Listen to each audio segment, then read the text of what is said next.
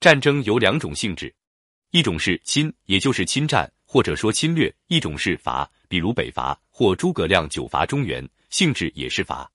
侵略就是争利、抢东西、抢地盘，没有准备要推翻你的政权，取而代之就是抢掠利益或打得你跟我和亲，向我进贡。伐就不一样了，伐是政治目的，伐就是伐木的伐，伐哪里的木？伐你宗庙社稷的木，把你宗庙社稷祖灵的树都砍了。夷为平地，把你的政权推翻了，我来做天下。所以伐是要伐你的政权，伐你的文化，伐你的符号，建立我的政权，我的符号。文化大革命要去回孔庙，就是政权已经取得了，还要接着伐。历代战乱的时候，盗贼风起，群雄逐鹿。只要你看哪支队伍开始不抢东西，秋毫无犯了，就是有大志要得天下了。比如李自成就开始有迎闯王，不纳粮的口号。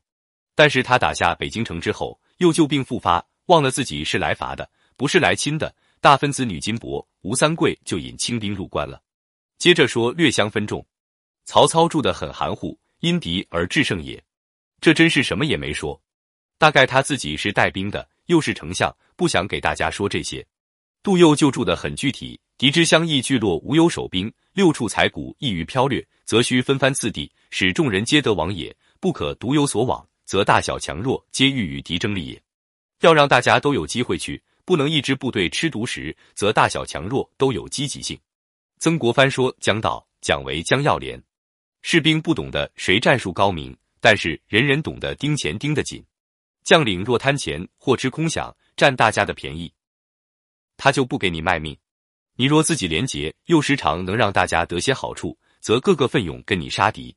这里涉及组织的非正式福利。”组织总得有些福利，但正式的福利都是该得的。一旦成为理所应当的，激励效果就差了，甚至养出些惰性来。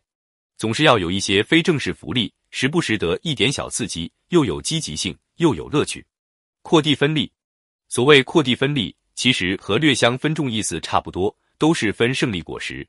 略相分众是分给小兵的，扩地分利是分给大将的。